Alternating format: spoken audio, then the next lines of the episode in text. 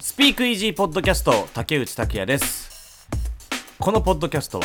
ラジオ DJ インタビュアーである竹内拓也が海外ど真ん中ポップミュージックシーンのニュース期待のアーティストなどを紹介する番組です。金曜配信はウィークリースピークイージー。この1週間の海外ポップミュージックニュースを振り返っていきます。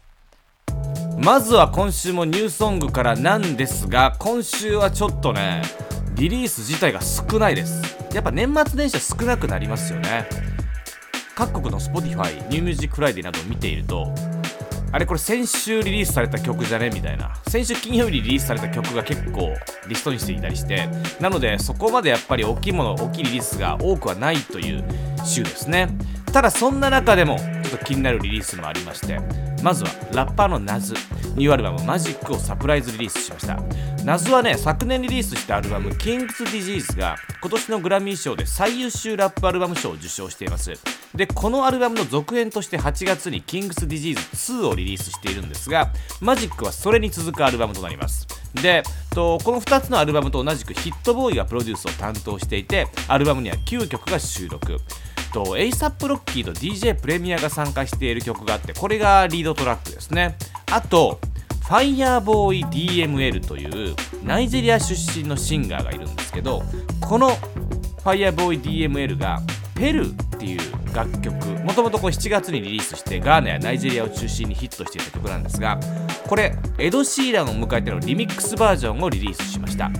これはね結構重要かなと思います。エド・シーランがアフロビートのアーティストと共演したということで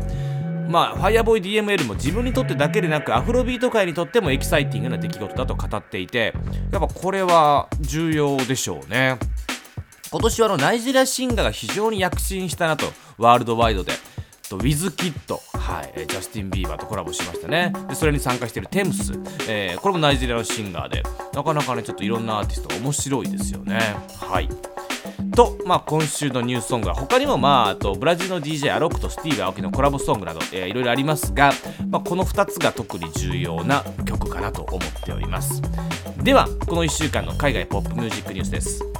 ブリットアワード2022のノミネーションが発表になりました。来年2月8日にイギリスのイギリスロンドンの O2 アリーナで開催されるブリットアワード2022ノミネーションアーティストの作品は12月18日にイギリスで放送された 1, 1時間のテレビ番組の中で発表になりました。最多はね4部門で。アデル、エド・シーラン、デイブ、リトル・シムズが並んでいます。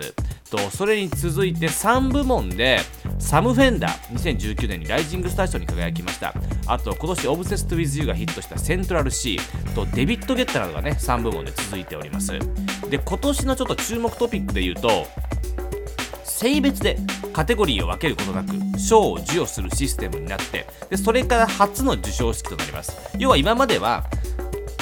最優秀男性アーティストとか最優秀女性アーティストって分かれていたんですが今年はアーティスト・オブ・ザ・イヤーみたいな性別でカテゴリーが分かれていません。結構ここ数年こういうのはあの議論の対象になっておりまして昨年ブリットアワードは今年は性別でカテゴリーをまだ分けますって昨年発表して結構それが批判されたりとかねあったので今年はこういうことになってますねでここ10年では最多となる18組の女性アーティストがノミネートされています。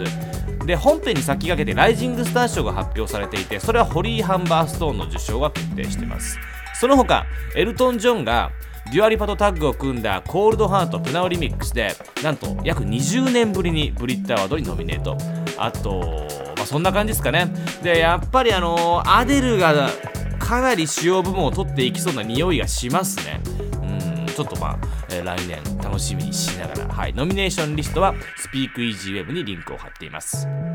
第94回アカデミー賞の歌曲賞と作曲賞のショートリストが発表されました。歌曲賞は85曲から選考を通過した15曲。作曲賞は136作品から15作品に絞られていてで最終これは5曲5作品、え最終的なノミネーションとして2月8日に発表される予定です。で歌曲賞のショートリストにはビヨンセ JG が選ばれていてもし2人ともノミネートされれば夫婦が同じカテゴリーで競い合うという。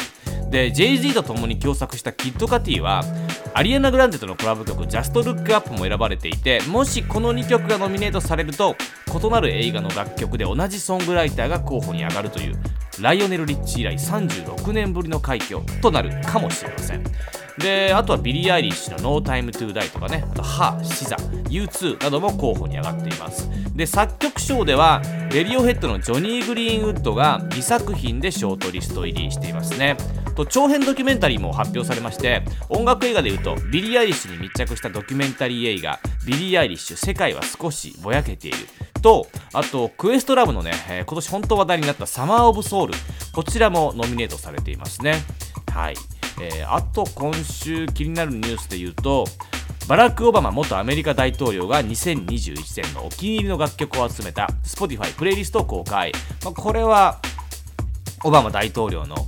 お気に入りの曲っていうのは、まあ、毎年いろんなところで発表されていますが、プレイリストには、リルナズ X、ファルッコ、リゾ、カーディビーみたいな今年大ヒットしたものから、ミツキ、ジョン・バティステ、コートニー・バーネット、イエバなどなど、様々なジャンルの曲が入ってます。結構ロックも入ってますね。あとちょっと私面白かったのは、エルトン・ジョンです。最新作、ザ・ロックダウン・セッションズ。本当に豪華なアーティストが参加した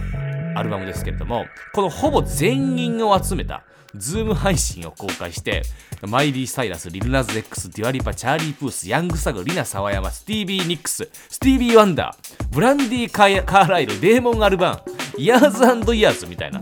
超豪華なアーティストのズームがあって、これ楽しいんで、はい、スピークイージールームにリンクを載せてます。と、そんな感じでしょうか。スピークイージーポッドキャスト、竹内拓也でした。